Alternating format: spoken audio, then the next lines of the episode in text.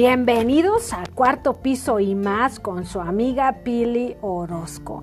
Y hoy nuevamente nos toca transmitir desde la base de Juventud con una misión en inglés YWAM, eh, Jucum en español y nuevamente con nosotros Karen Morgan. Eh, para los que no escucharon su testimonio, el recorrido de vida de de lo que Dios ha hecho en la vida de Karen, pues vayan a escuchar los episodios anteriores. Tenemos parte 1 y parte 2, ¿verdad Karen? verdad que sí, sí. Parece que hablo mucho. y bueno, el día de hoy tenemos un tema súper interesante porque vamos a hablar de las emociones. Las emociones hablan es el título de este episodio y vamos a estar compartiendo temas eh, como las habilidades relacionales cerebrales. Si tú no sabes qué significa, porque yo tampoco sé, pero hoy Karen nos, nos trae un tema magistral, así que quédate hasta el final del episodio. estaremos hablando sobre los dos tipos de traumas, de esos traumas de las cosas malas o desagradables que nos pasan en nuestra vida, pero también hay otro tipo de traumas que son los traumas de ausencia, ¿verdad, Karen? Las ausencias de personas, de cuidados, y demás que vamos a estar hablando y el mensaje que nos traen las emociones. Entonces, ¿qué les decimos, Karen? Que se queden hasta el final del episodio, ¿verdad? Que se inspiren a seguir escuchando, eso sí. Y bueno, pues vamos a empezar. ¿Qué te parecen, Karen? ¿Cómo estás? Muy bien, muchas gracias por la invitación una vez más para estar con, contigo y con todos los de cuarto piso y más. Gracias por estar escuchando. Em, y espero que estén bien. Espero que lo que vamos a hablar el día de hoy puede ser de bendición para sus vidas y para tu vida, que estás aquí físicamente conmigo. Em, y gracias porque creo que es un tema importante y muchas veces como iglesia hemos a veces saltado el tema de emociones y todo eso. Hay, ciertas creencias a veces, como por ejemplo que un cristiano no puede estar enojado oh. porque eso es pecado, y, o que un, cristiano nunca puede padecer de una depresión porque eso es pecado también, o un demonio. Y, mm. hay cosas que hemos tomado a veces como una manera muy religiosa, pero en realidad lo que vamos a hablar el día de hoy es que nuestras emociones son parte de cómo Dios nos diseñó. Dios mismo es un Dios de emociones. Eso vemos a lo largo de la Biblia, que Dios es un Dios que se enoja, un Dios que se regocija, un Dios que experimenta tristeza, un Dios que, que mm, se disgusta por cosas de nuestro pecado, por ejemplo. Dios es un Dios de emociones. Y si Génesis 1 nos dice que somos creados en su imagen, a su semejanza, entonces también tenemos emociones y no son pecados. Entonces, de eso vamos a hablar un poquito de hoy. Y yo, la verdad que, como comentábamos en, cuando hablaba de, mí, esta vez no voy a hablar de mí, pero ahí mencionábamos que yo con mi esposo estamos liderando la Escuela de Fundamentos para Ministerios de Consejería aquí en Jucum. Y una de las personas que viene para enseñar en estas escuelas se llama Ali George, que viene de los Estados Unidos. Y yo voy compartiendo, voy a estar compartiendo basado en algunas de las enseñanzas que ella nos trae. Entonces, ella es una muy querida amiga y ella también ha basado sus enseñanzas sobre entrenamiento y estudios que ella ha hecho con Dr. Jim Wilder, con Caroline Leaf, que ha ido aprendiendo y estudiando sus materiales.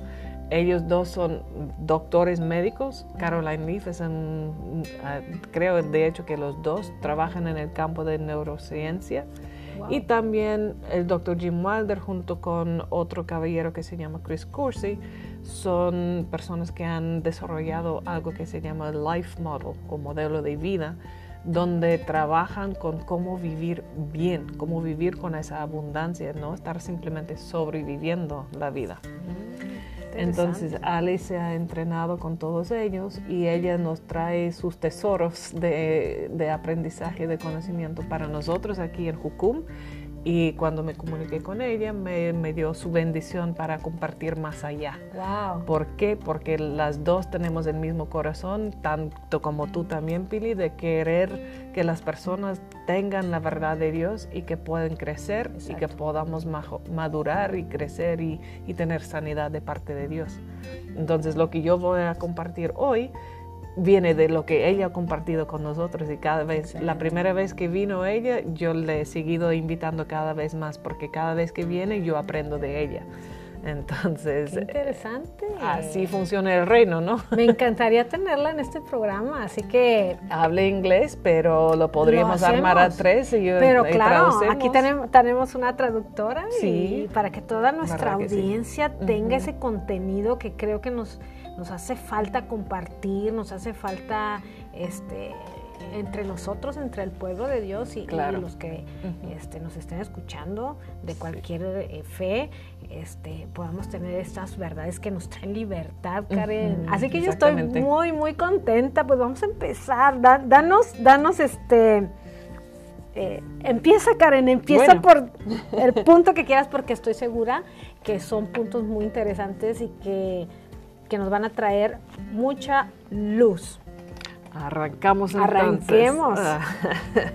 bueno, como digo, la, manera que Ali lo presenta siempre es, es, ver el diseño de Dios, porque muchas veces estamos queriendo mejorar y sanar cosas, pero no sabemos que anda mal. ¿Por qué? Porque tenemos que mirar primero cuál es el diseño original de Dios. Claro.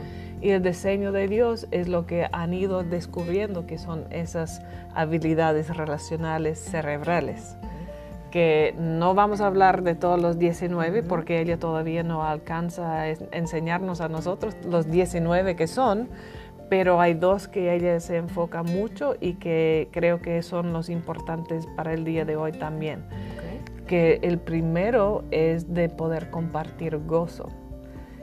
Si tú te fijas, vamos a, a reflexionar un poquito en lo que dice número 624 que, que es la bendición de Aarón. Sacerdotal. Ajá. Jehová te bendiga y te guarde. Jehová haga resplandecer su rostro sobre ti y tenga de ti misericordia. Jehová hace sobre ti su rostro y ponga en ti paz. Exactamente. Hay una emoción de paz que viene porque Jehová está gozándose al estar con nosotros. Y una de las primeras eh, habilidades que tenemos de poder funcionar en nuestro cerebro es eso de compartir gozo y ver eso. Pensamos también en Sofonías 3:17, donde dice que el Señor se deleite sobre nosotros con cánticos, ¿no es cierto? Es hermoso ese verso. Entonces, si tú te fijas en la imagen de que una mamá o un papá que está agarrando una bebé, un bebé y le mira en la cara y digo, ay, qué lindo, qué, hermoso. Y si te puedes imaginar esa imagen, es como yo siempre imagino ese versículo de, de Sofonías, de que Dios nos agarra como bebecito, nos está mirando en, la, en los ojos, y digo, ay, qué lindo mi hijo, qué linda mi hija. Y es eso el gozo de estar juntos, esa conexión, ese vínculo que se forma entre los padres y el bebé esto es donde nuestro cerebro empieza a aprender a tener gozo. Mm. Es algo aprendido. Pero hay padres que no lo han recibido cuando eran bebés y no saben entregar ese gozo para sus propios hijos. Entonces tenemos ciclos de personas que crecen sin esa habilidad cerebral de compartir gozo. Es algo relacional, pero empieza con el cerebro. A veces pensamos que las emociones son puras del corazoncito, ¿no? Pero nuestro cerebro está involucrado. Está muy involucrado. Y aprendemos. La buena noticia es que si no lo tuviste de niña, lo puedes aprender, lo, puedes practicar y desarrollar. Exactamente. Porque lo que han descubierto los neurocientíficos es que lo que decían anteriormente, que el cerebro hasta la edad de 20 crece, madura, desarrolla y después empieza a morirse, es mentira. o es una, un falso sistema de creencia que tenían, que ahora han corregido. Con mayor estudio, con mayor ciencia, con mayores instrumentos, han descubierto que jamás ha sido el caso. En realidad nuestro cerebro puede seguir creciendo, desarrollándose, aprendiendo cosas nuevas. Es lo que llaman lo de la neuroplasticidad. Exactamente. el cerebro es, neuroplástico, es decir, que es, eh, hace, hace un tiempo escuché o leí que el cerebro es como una gelatina que se puede ir como moldeando. Por eso el Señor en Romanos 12 nos dice que renovemos, nuestra mente. A veces pensamos, no, yo ya tengo 50, 60, yo ya no puedo cambiar. eso es una mentira. Eh, no es cierto. Porque nuestro cerebro es, neuroplástico. Entonces, esa es la primera habilidad, Karen. Sí, de poder compartir gozo.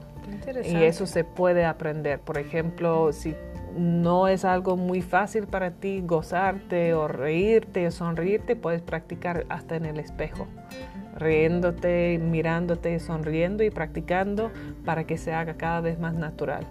Y es algo así, pero es más eficaz aún con otra persona. Si tú conoces a alguien que es muy gozoso, que te juntes con esa persona y eso sí, sí, sí. vamos sintonizándonos con la otra persona. Por eso dicen que se contagia, nos contagiamos. Y es real, es real porque nuestro cerebro está formateado por Dios, diseñado por Dios para hacer eso, de, de tomar señales de otras personas a nuestro alrededor y responder de la misma forma. Entonces la risa se contagia, pero por lo mismo también cuando hay personas que están como muy bajo en su ánimo, de repente te, te sientes cansado, porque, ay, pero me quito toda la energía, porque esa otra persona está muy baja de energía. Entonces es algo real. Entonces, eso es la primera relación, habilidad relacional cerebral. Vamos empezando y estoy con todas las antenitas paradas absorbiendo toda la toda la información. Qué interesante. Muy bien. Y la segunda es de poder calmarnos, regresarnos a un estado de paz porque a veces nos pasan cosas. Obviamente no, no, siempre vivimos en el gozo. Y incluso estar viviendo en el gozo, el gozo es una emoción que nos trae mucha energía y no, no estamos diseñados para estar siempre con esa alta energía, tenemos que bajar a descansar. Que sí, el mensaje del gozo, como de, ya que el título es Las emociones hablan, el mensaje del gozo es que estoy feliz de estar contigo. Es, por eso esa imagen de sofonías es tan claro y de números también, es como el Señor te resplandece sobre ti y está feliz de estar contigo, quiere estar contigo, compartir, convivir. Y eso comparte gozo. Y la paz y el shalom va mucho más de una ausencia de conflicto ni nada que muchas veces pensamos, sino la definición de paz en cuanto al shalom es que todo está en el lugar correcto, en el momento correcto, en la medida correcta para Dios y para las personas. O sea, estoy viviendo en una paz total. Todo está en su lugar correcto, en el momento correcto, en la medida correcta para Dios y para mí, para las personas. Hay un, reposo. Ese es el shalom. Ese es shalom. Ajá, un bienestar, pero total. Hay personas que las miras, Karen, y dices, qué paz, ¿cómo le hace? O sea, significa que tiene estos, estos elementos están en su correcto orden. Presencia de Dios. Presencia de Dios. Dios es, Dios es orden. Dios es orden, Dios es paz.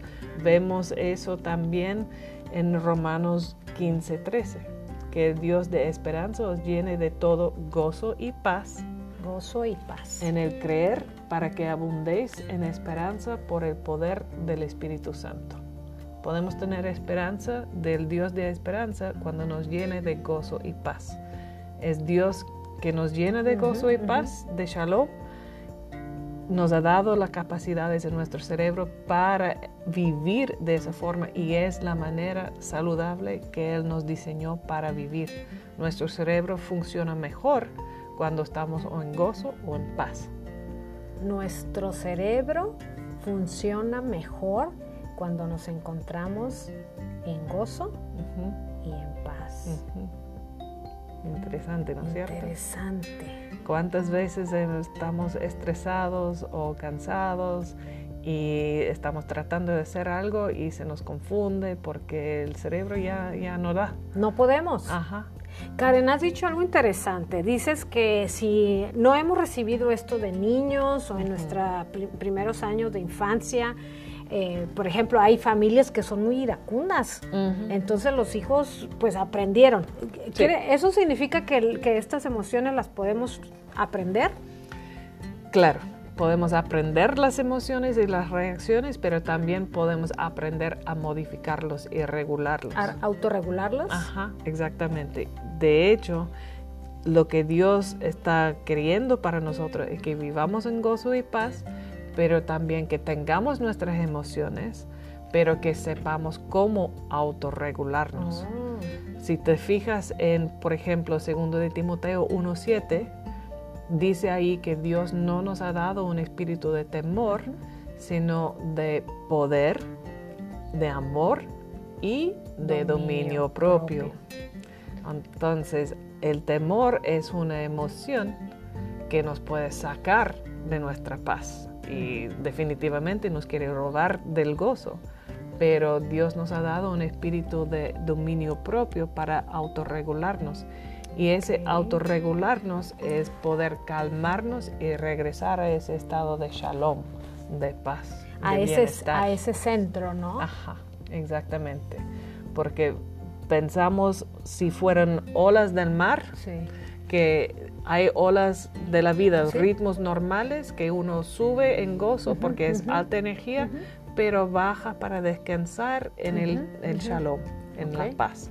Entonces, eso es un ritmo normal, de como lo vemos. Estamos riéndonos de repente y de como ya no podemos más, hasta nos duele la panza, nos duele todo, y como, ay, no, necesito respirar. exactamente, exactamente. Entonces, ahí tenemos que, ok, ya. Claro. Y, y respiramos profundo y descansamos. Es por eso que cuando después de, reírnos tantísimo, de repente encontramos, ¡ay! Exacto. ¡Qué paz! ¡Ay, qué rico! Esas expresiones. Se siente rico, pero tenemos que bajar también de, la alta energía del gozo a la, paz del shalom.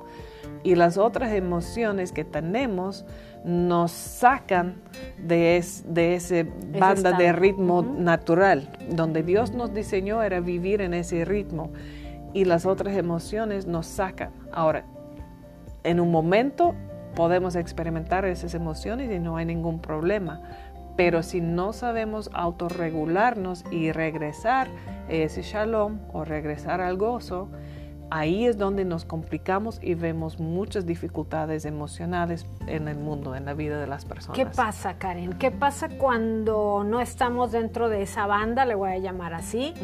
¿Qué pasa cuando eh, estamos fuera de eh, muy, muy, muy recurrentemente. ¿Qué es lo que pasa en nosotros, en nuestra salud? Por ejemplo, si estamos viviendo mucho temor, ansiedad o enojo, vamos a ver a personas que están viviendo ansiedad, ataques de pánico, crisis y, y destellos de enojo si es enojo. Entonces, cuando la persona no sabe manejar su emoción y volver a, ese, ese ritmo natural, se queda ahí estancado. Y cuando son las, energías, las emociones de baja energía, es donde vemos la vergüenza, la tristeza, el disgusto, el asco y también el, la desesperanza. Y eso nos baja la energía. Ahí podemos fácilmente ver a la depresión, porque uno ya no tiene ganas de nada y que ya no, ya, no, hay energía. Ya no hay energía. Y es en el cerebro. Es en el cerebro y en las emociones, que hay un montón de diferentes cosas. Hay cosas que suceden en nuestro cuerpo también, que se pueden notar. Por ejemplo, que cuando uno está enojado, no, obviamente tú jamás te has enojado en la vida, ¿no? No, no, claro, no. Pero si fuera... Si, si llegase a pasar, posiblemente sentirías tu sangre eh, como calentándose, las, manos se calientan, ¿no es cierto? Y se, tensan, se, cierran en puños. Todo eso, y la sangre viene al cerebro. Si, pensamos en ese monito de intensamente, la, película que es rojo y que se le estalla. eso es porque hay una reacción física. Entonces, por lo mismo, tenemos que reconocer qué es lo que está pasando en nuestro cuerpo y en nuestro cerebro y en nuestras emociones para regularlo. Y, cómo, y eso eh, se aplica a todas las emociones. El enojo nos está diciendo que algo pasa que tenemos que detener porque nos está poniendo en riesgo. Entonces, no está mal enojarnos, pero tenemos que saber, ok, ¿qué es el mensaje del enojo? El enojo me está diciendo que algo está sucediendo que me está afectando, dañando y tengo que hacerlo parar. Por ejemplo, en caso de traumas, hay muchas personas que han vivido esos traumas que mencionaste, que, que viven con el enojo porque había algo que les pasaba que no podían pararlo.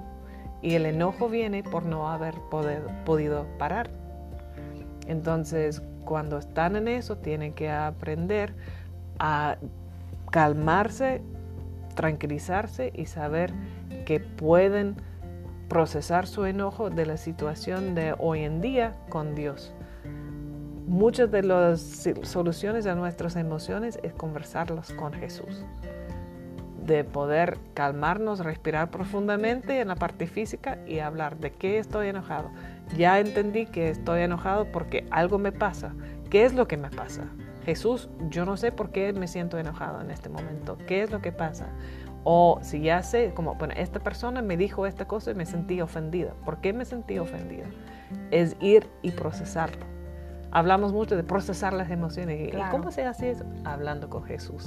Él era humano, Él sabe todo lo que vivimos. Entonces así podemos bajar esa energía, podemos bajar la tensión y podemos volver al shalom de que todo está bien con nosotros y, con Dios. Ajá. Entonces, eh, Karen, ¿qué pasa cuando una persona no tiene esta o no sé, no sé cómo llamarle, pero que no, yo conocí una persona que no se enojaba nunca, pero ¿sabes qué, sucedía con, esta persona? Que le, sobrepasaba a la gente, o sea, le, eh, voy a llamarle así, le abusaban de esa persona. Porque aprovechaban de su complacencia. Exactamente. Entonces, el enojo en sí no es malo. No, el enojo no es malo. El enojo no es pecado ni es malo pero lo que hacemos con el enojo se puede convertir en pecado, se puede convertir en algo malo. Si usamos nuestro enojo para protegernos, para resolver una situación que nos está dañando, está perfectamente bien. Si usamos nuestro enojo para aplastar y destruir a otros, ahí sí estamos en pecado. La Biblia nos dice en eh, aeraos, pero no pequéis. Entonces, la ira, el enojo en sí no es el pecado, es qué hacemos con eso que nos puede llevar a pecar. Entonces, la, lo que nos dice el enojo es necesito protegerme y hacer que se detenga. Que algo se detenga. ¿Verdad? Ese, ese, es el mensaje de esta emoción. ¿Qué hay del miedo, Carlos? El miedo tiene otro mensaje que también hay algún peligro y me quiero ir, quiero salir de esa situación. Y es otra que es de alta energía porque tenemos ese impulso que queremos ir. Entonces tú vas a ver, por ejemplo, personas con pánico escénico oh, que quieren correr, quieren correr, no quieren estar ahí. Y, se les seca la, boca y no, se la, voz se, se les suda las manos, todo eso es parte del miedo. Y el miedo en sí también es bueno porque hay cosas que son peligrosas y el miedo nos hace salir de ahí. Claro, claro. Pero la Biblia también nos dice no temas, no temas, no temas. ¿Por qué? Porque Dios trae su presencia para traer esa paz.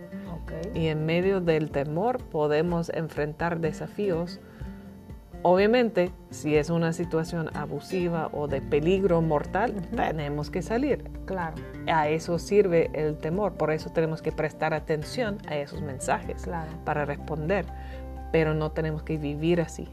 Tenemos que volver al gozo y paz a, ese, punto, a esa banda. Ya no estamos en la ola altísima, sino en ese ritmo natural. Entonces, eh, Karen, yo quiero pensar que cuando nosotros pasamos demasiado tiempo en el enojo, que no lo autorregulamos, es cuando vienen enfermedades a nuestra vida. Muchas veces todas las emociones, no solamente el enojo, sino todas las emociones, si no lo procesamos bien, puede afectar nuestra salud. Okay. En, en, lo mental, en lo emocional y en lo físico. Entonces Afecta. la clave es sabernos autorregular y por eso Dios nos dio eh, dominio propio, como dice en, la- en- en el manual de vida. Yo así le llamo manual de vida, nos dice que tenemos, que Dios ya nos lo dio. Dios nos ha dado el dominio propio para nosotros saber regular estas emociones y traducir primeramente el mensaje que nos están dando. ¿verdad? Y después regularlo, Sí. procesarlo. Exactamente, procesarlo y ir a la raíz del asunto y de ahí regularnos para volver a esa paz y ese Y cuando uno se siente disgustado, Karen, El disgusto, Dios se nos dio para disgustarnos del pecado. Porque el mensaje del disgusto o del asco es que ay, eso no, no trae vida, eso no da vida. sí. Entonces el pecado no da vida, porque la Biblia Claro. nos dice que el pecado nos lleva a la muerte. Entonces el mensaje es como eso no trae vida, entonces no quiero seguir con eso. Y por esa razón lo tenemos, porque el pecado debería darnos ese mensaje para que lo dejemos de hacer. Como Dios dice que él aborrece el pecado. Exacto. Entonces, esa es una emoción de Dios también, que aborrece, se disgusta con, Sí, con el pecado. sí, todavía quiere estar con nosotros para conocernos y para que conozcamos a Él, pero no, ah, no aguanta nuestro pecado. Claro. Exactamente. ¿Y qué hay de la desesperanza y de la tristeza? La tristeza Sí, fue algo que me, Te- me hizo... te llamó la Sí, atención, sí, sí, me sí. llamó mucho la atención. Sí, la, la desesperanza es que no tengo ni tiempo ni recursos para lidiar con esto. Entonces, cuando una persona siente que ya no puede más, que no hay esperanza, que no va a poder, tiene su lista de quehaceres y no sabe ni por dónde empezar porque no se siente capaz, ese tipo de emoción que viene es como, no puedo, no puedo, no puedo. Ok. Y es que no tengo tiempo, no tengo recursos, no tengo la capacidad, no tengo la habilidad, no tengo alguien que me ayude, no tengo, no, no puedo, no puedo. Karen, ¿alguna vez te, te ha pasado que has tenido Ay, desesperanza? Muchas veces me pasa, muchas veces me pasa, Claro. porque todos somos humanos y Por vemos por los desafíos por delante como, ¡ah, no!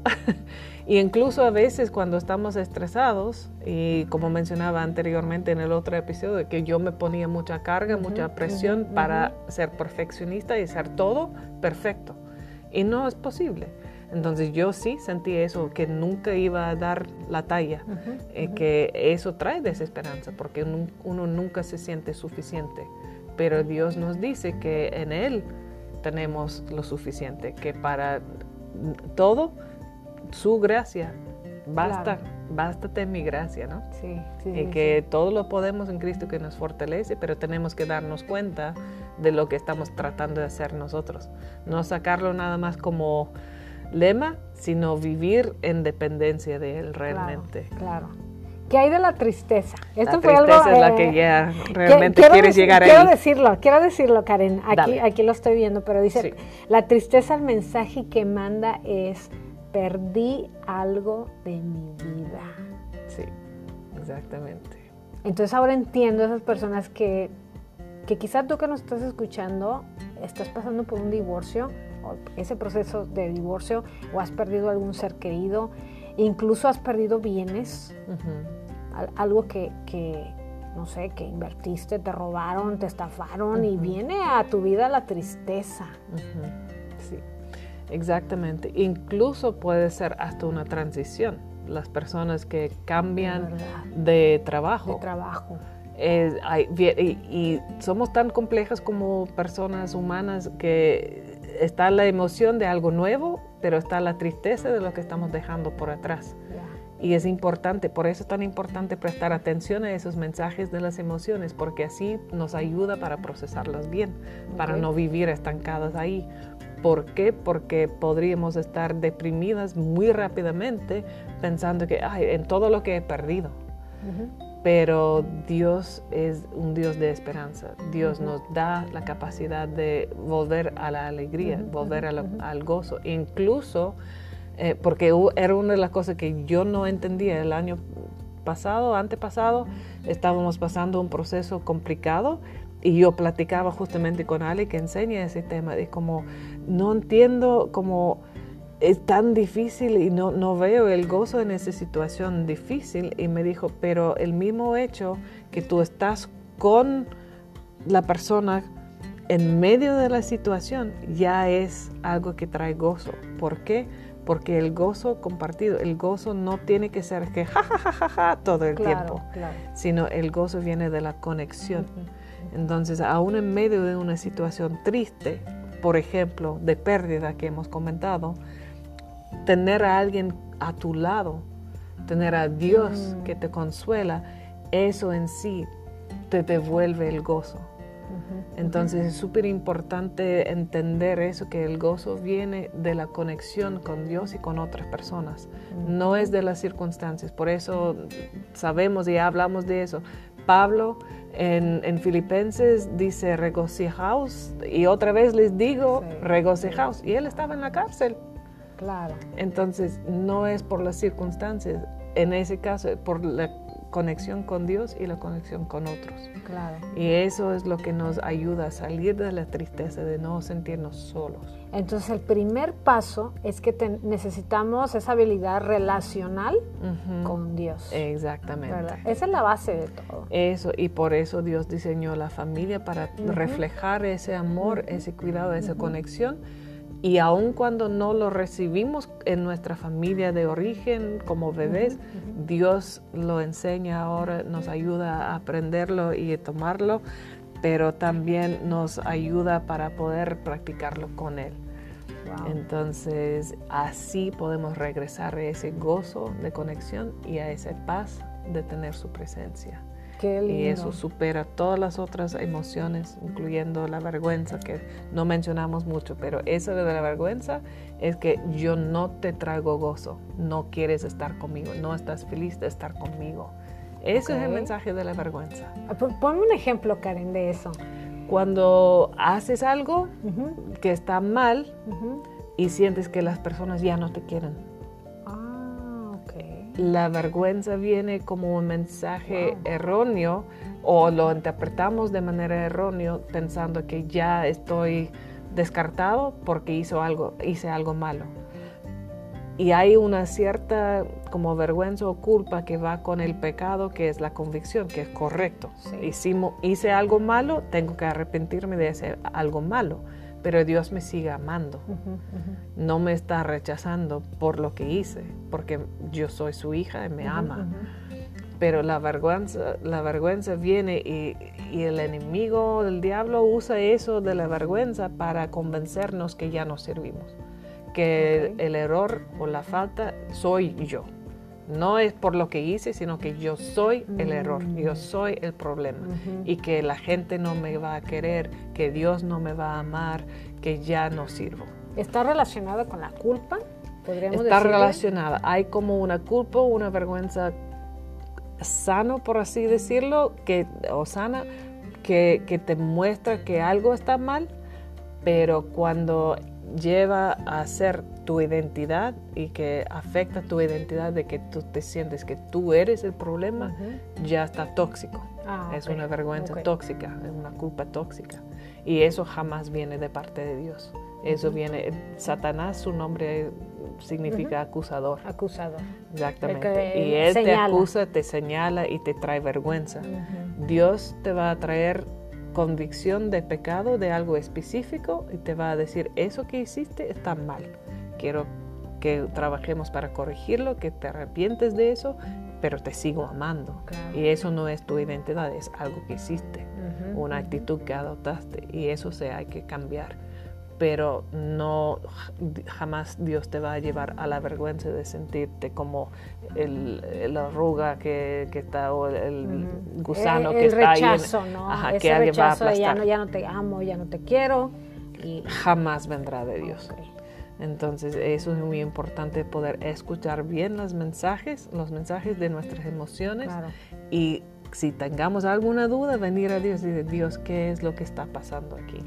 Porque la Biblia está lleno, es la carta de amor de Dios para nosotros y Él está insistiendo cada vez que Él está feliz de estar con nosotros, que Él se goza en su pueblo, en sus hijos, en sus hijas. Claro. Y esto es el gozo. Yo ah. sí estoy feliz de estar contigo. Dios sí está feliz de estar con nosotros siempre. Y eso es el gozo. Empiece de ahí. Él es la fuente. Qué interesante, muy interesante esto. Karen, pues eh, tenemos dentro de, lo que vamos a hablar hoy los traumas. Háblanos de los traumas. ¿Qué es esto? ¿Cómo, cómo se clasifican o cómo, este, no sé si la neurociencia y todos los estudios que ha hecho Ali, Ali George Ali George. Ali George. Eh, entre Ali y también tenemos otro maestro, Eric Spady, que nos enseña también sobre traumas específicamente. Y están, e incluso han trabajado y, estudiado juntos, entonces hay todas esas conexiones. Pero las, los traumas que hay se dividen en dos. En el inglés funciona con el A y el B. Trauma A, trauma B. trauma B. Trauma B en inglés son los bad events los, eventos malos, las cosas malas que nos suceden. Entonces, en mi caso, la, que fallece mi papá es un evento negativo en mi vida. Em, tuve también una hermanita que falleció cuando yo tenía tres años, que yo no recuerdo físicamente, conscientemente, pero ese trauma también eh, era la primera pérdida que yo sufrí y Dios en algún momento me mostró que eso fue una raíz de mi tristeza, de mi enojo, que esa pérdida, mi falta de confianza, que el mensaje que venía a través de todo eso era que las personas que yo amaba iban a irse. Se iban a ir. Entonces yo no me permitía amar, por eso no me había casado. Entonces Dios tuvo que sanar todo eso para que yo me casara. Entonces, pero eso es otra historia. Ok, ok. Pero, pero es un ejemplo del trauma. Muy, muy interesante este, este punto porque a veces, híjole, a veces pensamos, eh, a ver, yo tengo cuarenta y tantos años, ¿verdad? Y no me he casado. Y a veces no escarbamos o no le preguntamos a Dios y decir, Señor, ¿está pasando algo conmigo? ¿Hay algo que estoy cargando? es súper importante porque Dios es el que nos ha acompañado en toda la vida y Él sabe todo. Y aún las cosas que no recordamos conscientemente, Él sí sabe, Él recuerda, Él estuvo y está grabado en nuestro propio espíritu porque somos espíritu, alma y cuerpo, según 1 Tesalonicenses 5:23. Entonces, nuestro espíritu humano tiene registrado todo, pero nuestra mente no está al tanto a veces. Claro. Entonces, Dios nos puede traer revelación, puede sacar esos recuerdos. Y eso es otra parte de la neurociencia, que nuestro cerebro almacena todo, pero solamente está pensando, conscientemente de cierto porcentaje, pero hay miles de recuerdos, de, pensamientos archivados. Exactamente. Se van para atrás en el... Y cuando nos pasa algo en el día de hoy, nuestro cerebro, para tratar de procesarlo, va buscando algo parecido dentro de esos archivos. Y por eso una persona que ha vivido un trauma, por ejemplo, con un olor o con una mm, música o con una situación parecida, regresa la reacción emocional y física sin darse cuenta que de por qué está reaccionando. Claro. Entonces es por eso, porque dentro de nuestro cerebro, nuestro cerebro busca algo parecido para tratar de entender qué está pasando ahora, pero se confunde con recuerdos traumáticos porque nuestro cerebro no sabe si es algo de ahora o si es algo del pasado. Simplemente tiene la información, el recuerdo.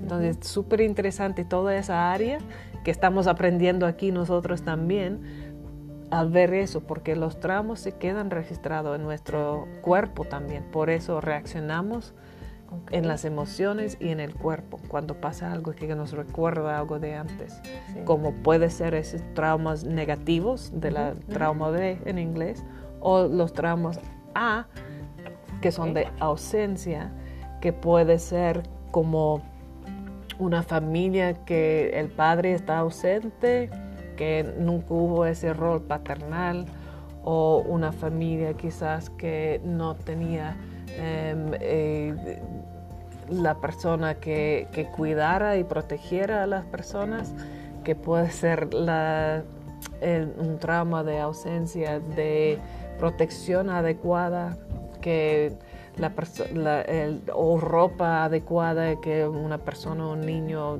pasa la vida muy enfermo porque nunca tuvo el cuidado adecuado, por ejemplo. Todo eso son traumas, son más difíciles a veces a, detectar porque si uno no tiene algo, no sabe lo que no tiene. Ya, sí, sí, sí. ¿No es cierto? Sí. Cuando pasa algo que te roban o chocas eh, un accidente, sabes lo que te pasó, pero si tú creces con algo que nunca estuvo ahí, no sabes que te hace falta porque nunca lo tuviste. Claro, no tienes esa comparación. Exactamente. Entonces es muy difícil para detectar eso. Entonces esos traumas alimentan nuestro, nuestra manera de ver la vida, digamos, nuestra cosmovisión y puede afectar nuestras emociones. Pero como empezábamos diciendo, que Dios es un Dios de esperanza, que Dios es un Dios de gozo, que Dios es un Dios de conexión y que Dios es el Dios de shalom, de paz, de bienestar. Dios va tratando y sanando esas cosas y quiere que entendamos nuestras emociones. Karen, ¿cómo podemos identificar o cómo puedo saber que, que, tengo un trauma? ¿Hay algunas señales que me puedan decir, tú tienes un trauma en esta área? ¿Alguna pista, algo? Mm, creo que la mayor, bueno, las personas son únicas, entonces no hay como una regla así de como, ah, eso veo, entonces tú tienes un trauma en tal área. No es tan específico, específico siempre, pero para una persona que quizás nos esté escuchando, si ves un patrón repetitivo de lo que sea, okay. si tú ves un patrón repetitivo y no entiendes por qué, sería bueno preguntar a Dios, ¿hay algo aquí? ¿Hay alguna raíz? ¿Hay alguna experiencia traumática que está afectando esa área de mi vida? Porque no es como que, no es una regla, como, bueno, si tienes ese comportamiento, es porque viviste esta cosa. Ya. Hay ciertas cosas que pueden ser más generalizadas, pero siempre es bueno ir como persona por persona a cosas específicas. Pero una persona, por ejemplo, que tiene mucha ansiedad, que está en alta alerta, que no se siente nunca seguro a salvo, que está siempre observando, es posible, no digo que sea siempre, pero es posible que haya vivido algún trauma. Evento traumático. Ajá, que, que, se sentía muy insegura en algún momento por algo específico, que sea accidente, que sea abuso, que sea un otro evento.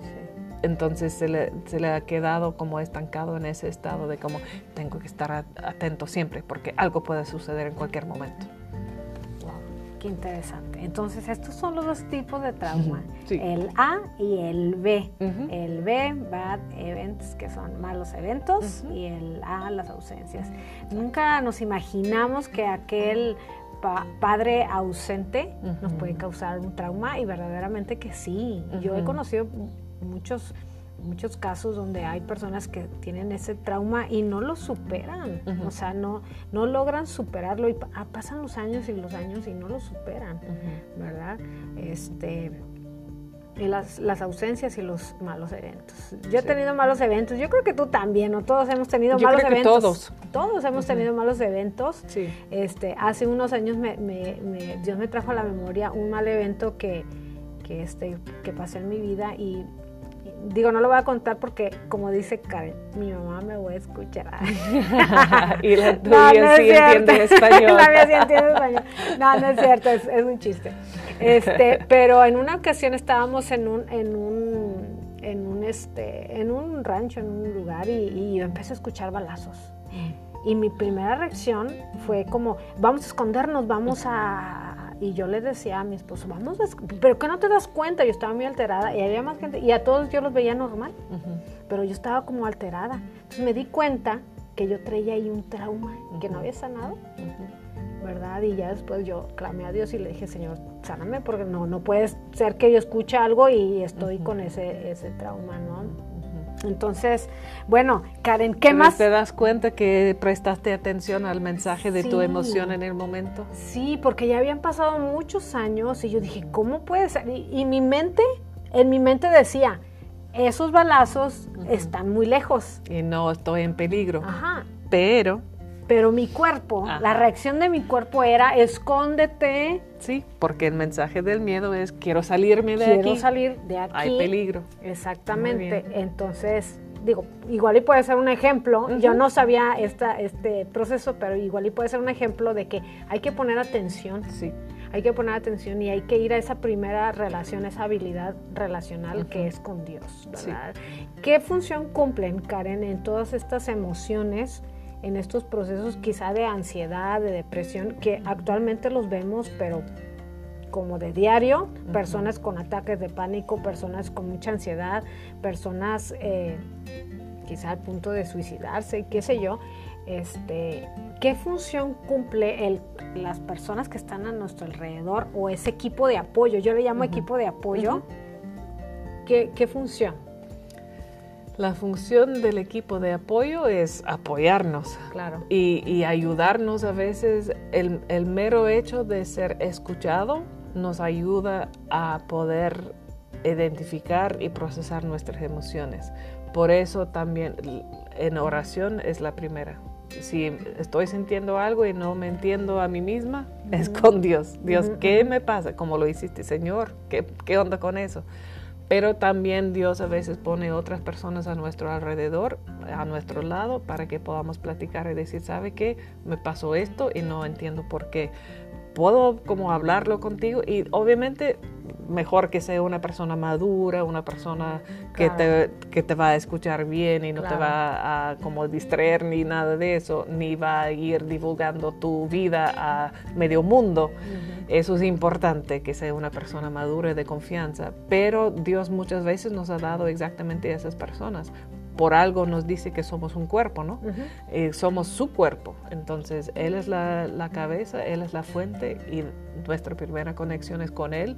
Ese gozo de estar conectado con Él también trae gozo el estar conectado con nuestros hermanos, con nuestra, los demás del cuerpo de Cristo. Y eso nos ayuda a apoyar. Y cuando tú ves, por ejemplo, tú vienes con todo el gozo y ves a alguien que está en un estado de tristeza, tú bajas tu energía para estar en, ¿Al nivel? Como los amigos de Job. Hicieron Ok. súper buen trabajo la primera semana. La primera parte. La primera semana. Sí. ¿Por qué? Porque estuvieron con él en silencio. Claro. Llegaron, a- porque él estaba destrozado. Ujú. Y se callaron, estuvieron con él, lo acompañaron en su dolor, el gozo de la conexión. Ya. No tenían que estar ja, ja, ja, ja, sino estar con él, esa conexión trae gozo. Y luego lo medio metieron problemas al, al empezar a hablar. Entonces ahí tenemos que tener la sabiduría que Dios nos da para empezar a levantar a la persona con ánimo, con cosas y compartir nuestro gozo sin abrumar a la persona. Sí, sí. Pero eso es lo lindo de ser cuerpo, que podemos nosotros ayudar y animar a otro, levantarle de su tristeza y decir, sí, sé que estás triste, la situación es triste, pero Dios sigue siendo ese Dios de esperanza. Y ese Dios de esperanza, como lo leíamos en Romanos 12, 15, no, 15, a ver, me pongo los lentes mejor, 15, 13, que leíamos antes, que el Dios de esperanza os llene de todo gozo y paz en el creer, para que abundéis en esperanza por el poder del Espíritu Santo. Dios es quien nos regresa al gozo y al shalom, la- esa paz, pero lo hace a veces también con la ayuda y el apoyo de otros. Y podemos Sí. estar atentos a cómo Dios a través de su Espíritu Santo nos quiere usar para levantar a otro. Sí, por eso yo creo que es muy importante ese equipo, ese grupo de apoyo. Y si tú nos estás escuchando y estás pasando momentos de depresión, de tristeza, quizás per- has perdido algo, tienes alguna ausencia, no sé, este, es muy importante que busques que busques ayuda, este, que busques ese equipo, ese, ese apoyo. En lo personal, no sé cómo le haces tú, Karen, pero yo en lo, en lo personal, cuando me siento eh, con esa baja energía, le voy a llamar así, así como, ay, desanimada, es cuando más me forzo ir a la iglesia. Porque eso, ellos son mi apoyo, aunque ni, ni, siquiera hable con ellos. Este, pero simplemente al llegar a, la congregación y que me salude el, la persona que está ahí y que me dé una sonrisa, es como dices tú, o sea, los descubrimientos que se han hecho, o sea, se contagia. Entonces, si estás triste, no te juntes con gente triste, júntate con gente. Todos van por abajo. Exactamente. este, pero también creo que es muy importante nosotros ser ese apoyo para las personas que estén a nuestro alrededor y que identifiquemos que están pasando por momentos difíciles, porque a veces somos como los amigos de Job, este, hacemos la segunda parte y la hacemos mal. Yo recuerdo en una ocasión que, que una persona este, le platicábamos una situación que pasamos mi esposo y yo, y, yo creo que le, repetíamos tanto lo mismo que en una ocasión nos dijo, ya, denle la vuelta a la página. Y sabes que lejos de ayudarnos, nos, nos, desanimó más. Entonces también necesitamos ser esas personas que seamos apoyo para otros. Sí, totalmente de acuerdo. Karen, eh, si tienes que darle, si tuvieras que darle un mensaje a las personas que te están escuchando y para terminar este episodio, ¿qué les dirías? ¿Qué les dirías a aquellas personas que están quizás sufriendo, batallando con sus emociones?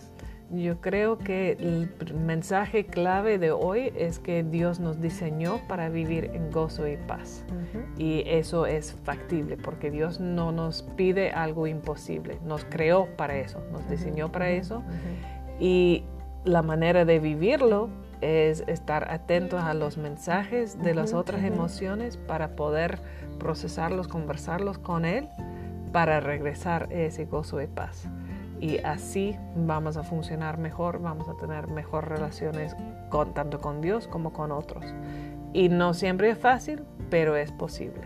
Y Dios es la fuente de todo. Así El primer gozo es nuestra conexión con Él. Y Él nos enseña lo demás. Me encantó esa parte que la conexión nos trae, nos trae gozo. Hay que conectarnos, hay que saber con quién nos conectamos. En lo particular me conecto con Dios y por eso es importante la oración y estar eh, con el manual de vida, este, consumiéndolo, porque esa es nuestra primer conexión. Por eso son habilidades relacionales del cerebro. Así es. Bueno, pues muchas gracias, Karen. Pues gracias por, habernos traído este mensaje tan bueno, tan lleno de sabiduría. Gracias a, todos los que, bueno, mencionamos aquí a Ali George y a otras personas que han estudiado estos temas. y, y bueno, pues Muchísimas gracias, Karen. De nada, que Dios te bendiga y que Dios bendiga a todos que están escuchando ese mensaje con cuatro pisos y más cuarto piso y más. Bueno, pues eh, gracias por estar con nosotros, gracias por compartir. Si sabes que hay alguien que necesite este mensaje, por favor compártelo. En la descripción de este episodio les voy a dejar la página de o el la página web de Jucum, de, Juventud con una Misión, y algunos otros datos. Así que lean las descripciones de este episodio, déjenos cinco estrellas para que puedan calificarnos y que otras personas encuentren nuestro podcast. Dios les bendiga y nos escuchamos en el siguiente episodio.